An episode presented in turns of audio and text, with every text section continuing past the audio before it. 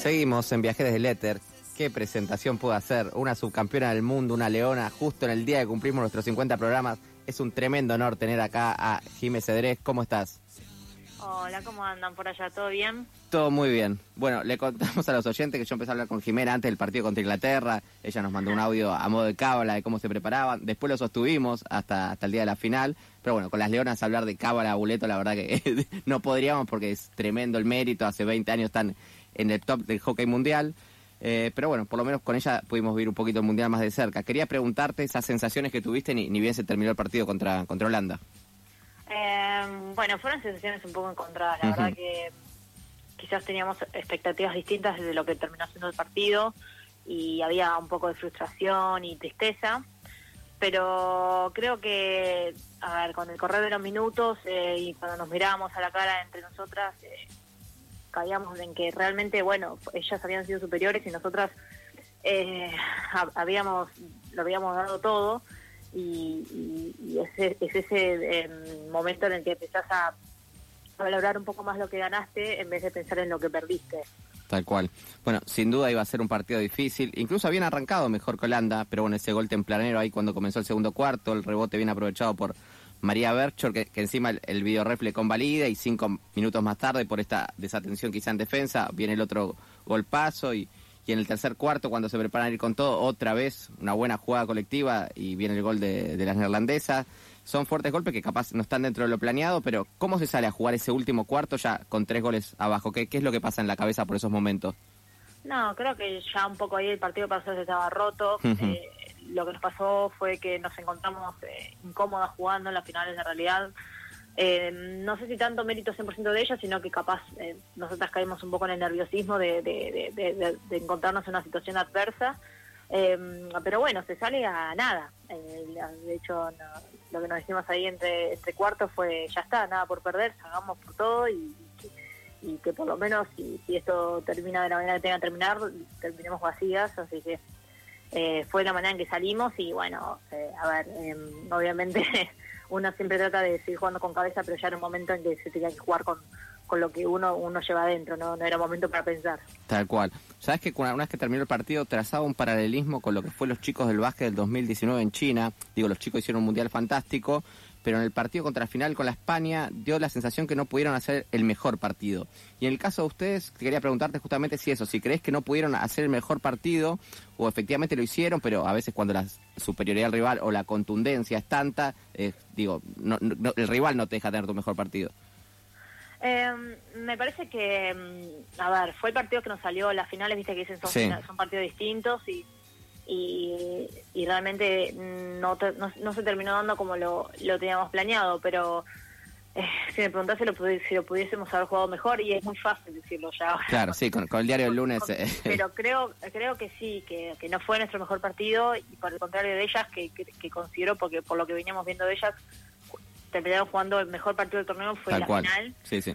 Em, pero, pero bueno, nada, a ver, es, es difícil, es difícil hablar porque ya uno cuando sabe todo lo que pasó es muy fácil, pero, pero creo que bueno, que eh, no, no fue nuestra mejor versión en general, pero fue lo que lo que nos salió en el momento ahí eh, eh, en, la cancha. No, tal cual. Además eso, capaz uno antes de empezar, obviamente negocia una final antes de arrancar, pero bueno, ya uno cuando está ahí quiere todo. No, olvídate, además, o sea, a ver, si bien yo no me tocó estar, muchas de las chicas mm. tenían eh, ese, esa necesidad de revancha de lo que fue Tokio, porque también se había perdido contra Holanda y, bueno, y es, y, es, y es Holanda, es como si fuese una Argentina o Brasil en fútbol, es, un rival que siempre le querés ganar y, y nada, te da, te da bronca perder otras con ellas, pero también a su vez tener la madurez de decir, bueno, eh, realmente estaba mejor, jugaron mejor y bueno, eh, yo qué sé, felicitarlas a ella y también valorar que se llegó a otra final más allá de todo lo que implica jugar final, eh, se retiraba Belén Suchi, digo, una de las arqueras de tantas batallas y tantas alegrías que, nos ha dado. Fue conmovedor verla cantar el himno y las lágrimas ahí al final cuando terminó el partido. No me quiero imaginar lo, que habrás vivido vos ahí. Eh, ¿Cómo viste personalmente ese momento? Eh, no, la verdad fue fue lindo poder, poder estar ahí en, el último partido de Belu. yo a Belu la conocí hace mucho y sé que ha pasado por millones de etapas y, el poder ver que ella disfrutó su último torneo de la manera en que lo hizo, porque realmente disfrutó y fue feliz y cada partido lo, se la veía con una sonrisa en la cara, a mí, pero me llenó de felicidad porque ella se merecía terminar así su carrera. Em, y creo que ella también lo sintió así porque porque fue lo que nos transmitió en todo momento, que ella estaba siendo feliz y que estaba disfrutando su último momento y que de hecho cuando terminó el torneo nos nos agradeció, entre comillas, que en realidad tenemos que ser nosotras las que le agradezcamos de luz, pero bueno, ella nos, agradeció de su punto, eh, de su lugar, eh, el, el, haber tenido la posibilidad de disfrutar como lo disfrutó. Bueno, fue tu primer mundial a, los 29 años, digo, ya sos una jugadora de experiencia en River, San Fernando, el Orange de Holanda, el, ahora el Dragon de Bélgica. ¿Era un pendiente en tu carrera jugar un mundial con las Leonas, si bien ya había estado en otras competencias con, con la selección? Sí, sí, 100%. A ver, si bien yo Eh, he tenido bastantes años en la selección, entrenando y jugando, nunca me había tocado jugar un torneo importante, como llamamos nosotros, que sería un Juego Olímpico o Mundial. Y la verdad, yo te soy sincera, yo miraba el Juego Olímpico el año pasado y eh, jamás me esperaba en, ese entonces eh, estar jugando el Mundial que, sabía que se jugaba dentro de un año.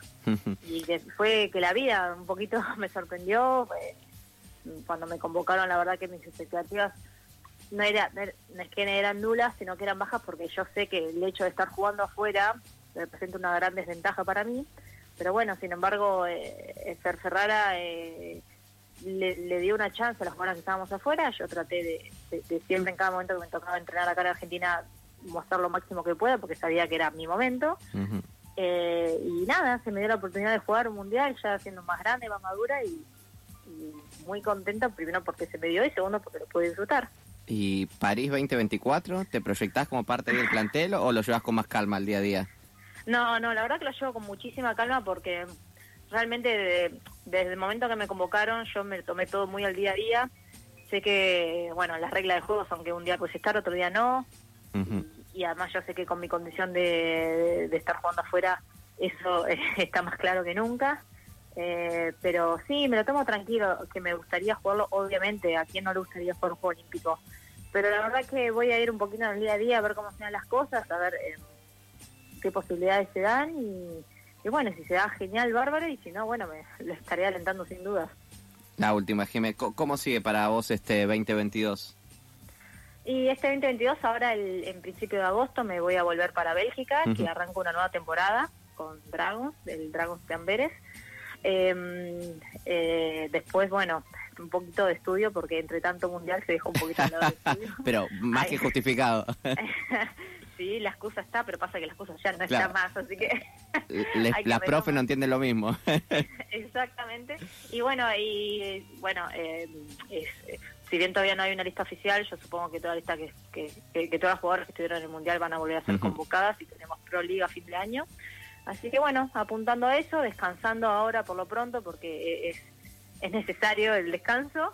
Eh, así que bueno, tranquilo, una segunda mitad tranquila. Bueno, Jimé, te agradecemos un montón eh, la participación, seguir disfrutando lo, que te quede antes del entrenamiento y ahí meterte con las materias. Te mandamos un abrazo grande. Dale, bueno, muchas gracias, muchas gracias por haber seguido todo el torneo, por los mensajes que nos mandaban. y bueno, felicitaciones por los 50 programas y que bueno, que sean muchos más. Muchísimas gracias. Dale, saludos.